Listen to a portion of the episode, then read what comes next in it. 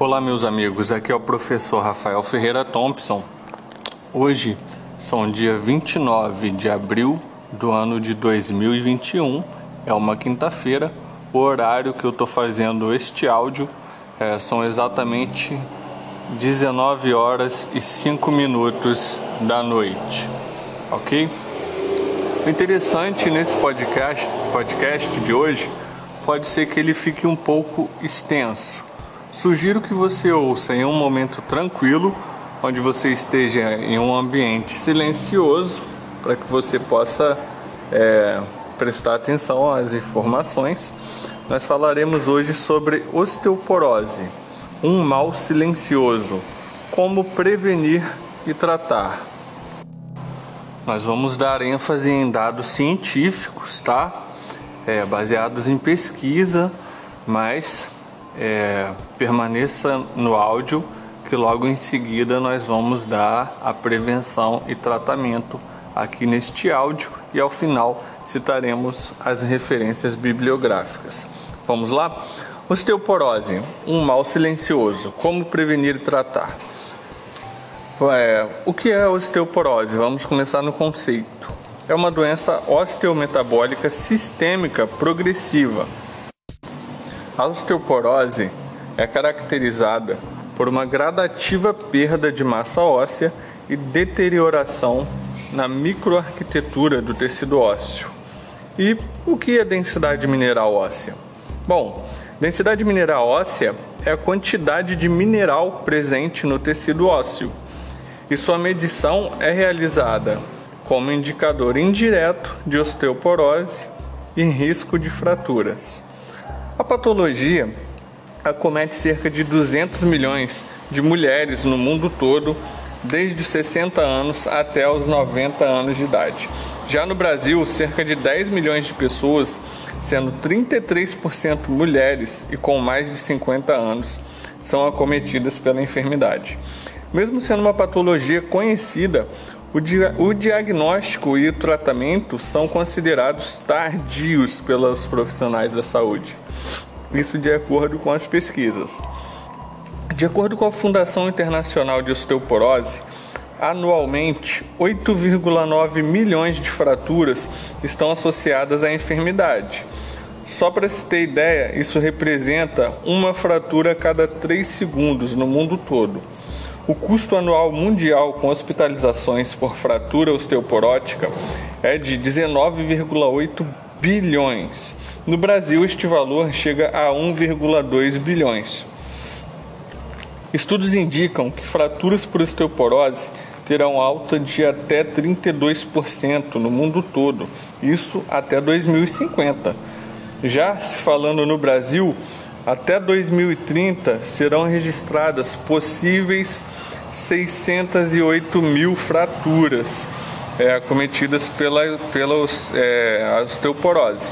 Isso é um aumento de 63% no nosso país, gerando custos para nós de 536 bilhões de reais nos próximos 31 anos somente na América Latina.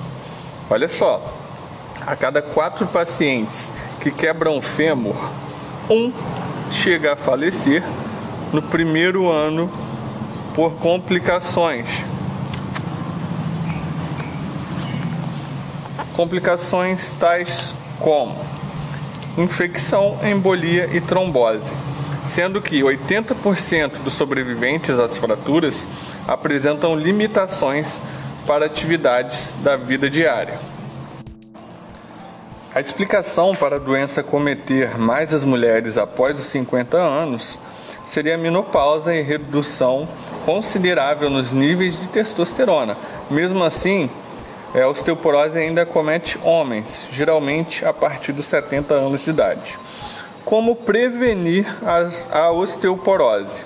Bom, de acordo com a Sociedade Brasileira de Endocrinologia e Metabologia, é importante gerar uma boa e sólida densidade mineral óssea, que tem seu pico geralmente até os 30 anos de idade, que é onde a gente faz um arcabouço aí, uma, é, um armazenamento de grandes quantidades aí, produção da densidade mineral óssea.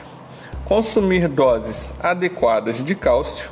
Suas fontes são leite e derivados, vegetais verde escuro, tais como brócolis, espinafres e peixes e ômega 3. A ingestão de cálcio recomendada para crianças e adolescentes está entre 700 e 1.300 miligramas por dia. Já por adultos, o consumo ideal de cálcio é de 1.000 miligramas a 1.300 miligramas por dia.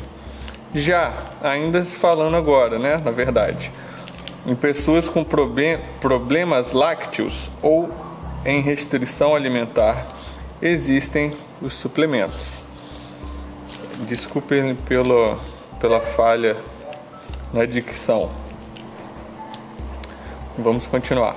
É recomendado também que se mantenha bons níveis de vitamina D. A vitamina D é encontrada em peixes gordurosos como arengue, salmão e sardinha.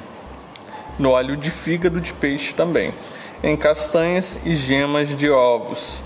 Ainda assim, o melhor jeito para absorver a vitamina D é tomando esse sol de 15 a 30 minutos por dia, expondo braços e pernas com cuidados, é claro, principalmente para aqueles com problemas em tomar sol, sabendo que a capacidade de adquirir vitamina D por meio do sol fica comprometida com a idade, por mudanças na, nas células, né? por mudanças na pele. A quantidade ideal de vitamina D é de 600 UI por dia, até os 18 anos, e de 800 UI por dia após os 18 anos de idade. Também existe a suplementação da vitamina D.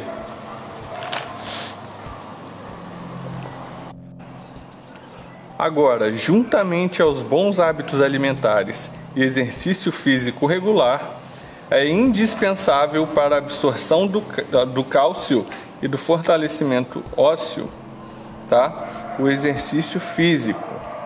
Um excelente estudo publicado no Journal of Physical Education constatou que a tensão mecânica e sobrecarga progressiva favorecem o remodelamento ósseo. Outras pesquisas concluíram que a prática de exercícios de força e equilíbrio influenciam positivamente no perfil lipídico e qualidade de vida de mulheres com osteoporose, além de gerar autonomia para a realização das atividades de vida diária e flexibilidade articular. A manutenção da densidade mineral óssea, ela aumenta a circulação de cálcio e minerais, garantindo irrigamento do tecido ósseo e absorção desses nutrientes, efeito da contração muscular. Atenção!